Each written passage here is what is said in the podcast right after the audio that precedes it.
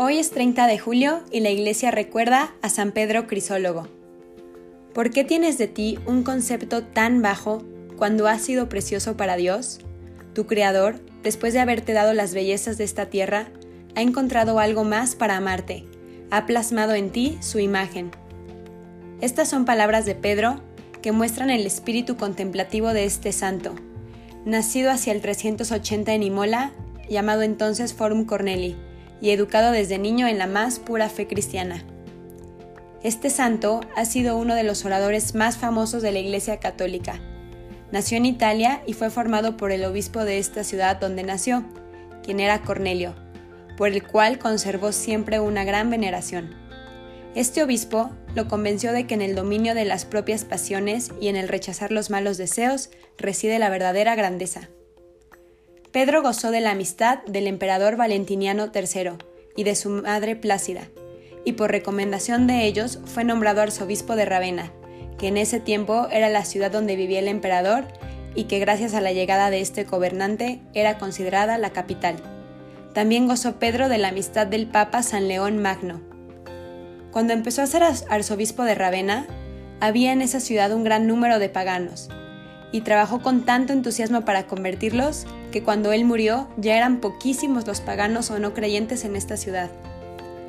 A la gente le agradaban mucho sus predicaciones, y por eso le pusieron el sobrenombre Crisólogo, que significa palabra de oro o el que habla muy bien. Su modo de hablar era conciso, sencillo y práctico. Sabía explicar muy claramente las principales verdades de la fe. A ratos se entusiasmaba tanto mientras predicaba que la misma emoción le impedía seguir hablando, y el público se contagiaba de entusiasmo y empezaban muchos a llorar. La gente se admiraba de que, en predicaciones bastante breves, era capaz de resumir las doctrinas más importantes de la fe. Con su dulzura, Pedro conquista muy pronto la simpatía de todos. Durante su gobierno, se construyen numerosas iglesias, tales como San Juan Evangelista, San Apolinar Clase y San Juan Bautista. Con prelado de una sede, imperial, supo ganar la estimación de la corte sin convertirse en un cortesano, sino permaneciendo siempre, ante todo, como un auténtico obispo de la Iglesia. Se conservan de él 176 sermones, muy bien preparados y cuidadosamente redactados. Por su gran sabiduría al predicar y escribir, fue nombrado doctor de la Iglesia por el Papa Benedicto XIII. Recomendaba mucho la comunión frecuente y exhortaba a sus oyentes a convertir la Sagrada Eucaristía en su alimento de todas las semanas. Murió el 30 de julio del año 451.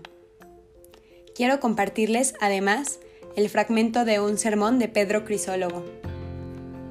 La oración es un momento fundamental para llenar con la escucha de Dios el vacío creado en nosotros por el ayuno purificador y por el silencioso peregrinar. Es necesario, en efecto, partir de cada uno de nuestros corazones para construir la paz. En el corazón de Dios actúa y juzga, cura y salva. No debemos olvidarlo. No hay posibilidad de paz sin la oración, con la cual somos conscientes de que la paz va mucho más allá de los esfuerzos humanos, sobre todo en la actual situación del mundo, y que por tanto su fuente y realización deben ser buscadas en aquella realidad que está por encima de nosotros. Yo me quedo con buscar como San Pedro Crisólogo, verme en esa comunión tan cercana e íntima con mi Creador.